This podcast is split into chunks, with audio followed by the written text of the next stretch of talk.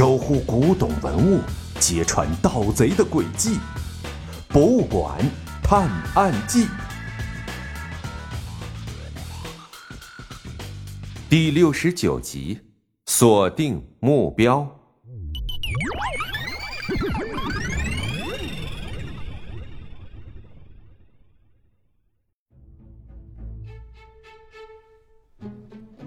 小盲道眼睛转动了几圈，突然就大哭起来，一边哭还一边使劲敲着门喊：“爸爸，快来帮我！有坏人在欺负我！” 听小盲道这么一哭喊，后面的人果然就松开了手。小盲道趁机回头看了一眼，看到了一个足有两个小盲道高、四五个小盲道那么重的大汉。在后面死死的盯着他。谁在这哭闹呢？很快，那间房的门被打开了，从里面走出来一个三十多岁的帅哥。这个小孩在哭着找爸爸。大汉对里面的帅哥说：“别瞎闹，我还没结婚，哪来的孩子？”帅哥不耐烦的摆了摆手：“嗯，不好意思，认错了。”你和我爸爸的身形很像，我以为他丢下我自己到这儿享乐来了。小盲道一边道歉一边给小小贤使眼色。啊，原来是误会，打扰您休息了，我这就把他们赶走。大汉向帅哥弯腰致歉，然后就拽着小盲道来到了电梯，一把把他丢进了电梯里。哎呦喂，什么人啊，这么粗鲁！哼。小盲道揉揉被弄疼的胳膊，说：“哎，怎么样？查到刚才那个帅哥了吗？”“查到了，他是国内一个有名的演员。”小小贤把刚才那个帅哥的资料放给小盲道看。这种人会来黑市买卖古董文物吗？或许不是他。小盲道摇了摇头。唉，或许。咱们这么找也不是办法，有些地方总有保安，看来咱们得另想个办法。小盲道靠在电梯上，摆出了一副苦思冥想的样子。正在他苦苦思考时，电梯打开了，然后一股扑鼻的香味传了进来。哇，好香啊！快走，快走！小盲道拉着小小贤就从电梯里跑了出来，一溜烟儿的跑进了自助餐厅，然后拿了满满一盘子美食，在桌上大快朵颐的吃了起来。啊，人类呀，真是好吃懒做。小小贤摇着头，两眼瞥着小盲道：“嗯嗯，我这可不是好吃懒做，我这叫劳逸结合，吃饱了。”才有力气干活吗！小盲道边吃边说：“不光鸟为食亡，人呀也是离不开食物。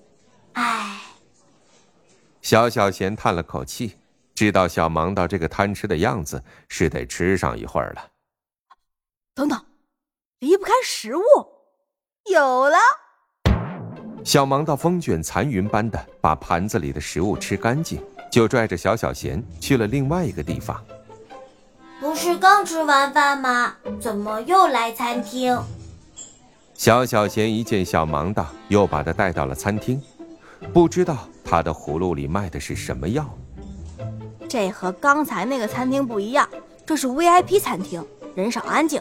你想，那些参与古董买卖的人肯定都有钱，他们一般会选择来这个餐厅吃饭。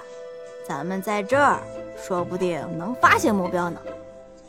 小盲道和小小贤坐在座位上，眼睛不时地盯着进出餐厅的每个人。一会儿，一个金发碧眼却穿着一身唐装的外国人出现在了餐厅里。哎，这个人有点奇怪，查一下他。小盲道说完后，小小贤偷偷地拍了那个外国人一张照片。然后开启他强大的搜索能力，查了起来。这个人叫汤姆，是一个美国收藏家，他酷爱中国文化，普通话说的比很多中国人都好。小小贤把汤姆的资料展示给小芒道。哦，这么看来，他参加古董拍卖会的嫌疑应该很大。你在这等我。小芒道从座位上下来，直接走向了汤姆。嗨，你好，你怎么穿一身中国唐装啊？小盲道走到汤姆后面，轻轻的拍了一下他的后背。嗨，你好呀，小朋友。因为我喜欢中国文化，我觉得唐装很好看。汤姆热情的回应着小盲道。跟汤姆开心的聊了一会儿之后，小盲道回到了自己的座位。他悄悄地向小小贤比划了一个手势。你看那个人。小小贤指着小芒道后面的一个人。小芒道回头一看，恨不得马上躲到桌子底下。哟，这不是找爹的那个孩子吗？怎么不管我叫爸爸了？帅哥演员走到小芒道跟前，在他头上揉了揉，说道：“ 您缺儿子吗？反正我生下来就是给人当儿子的。要么我给你叫声爸，你带我在游轮上玩。”小芒道说着，躲开帅哥演员的手，在他衣服上蹭了一下。切，熊孩子！我还不想当爹呢。帅哥演员转身走开，然后和汤姆一个桌子坐下了。小芒道索性就摆出了一副熊孩子的样子。餐厅里每进来一个人，他都要去折腾一下，不管人家听不听得懂他在说什么，总是要伸手拍人家一下才罢休。到最后，服务员实在是看不下去了，只好把小盲道和小小贤请了出去。不知道。小盲道这一顿闹腾是为了什么？他有达到目的了吗？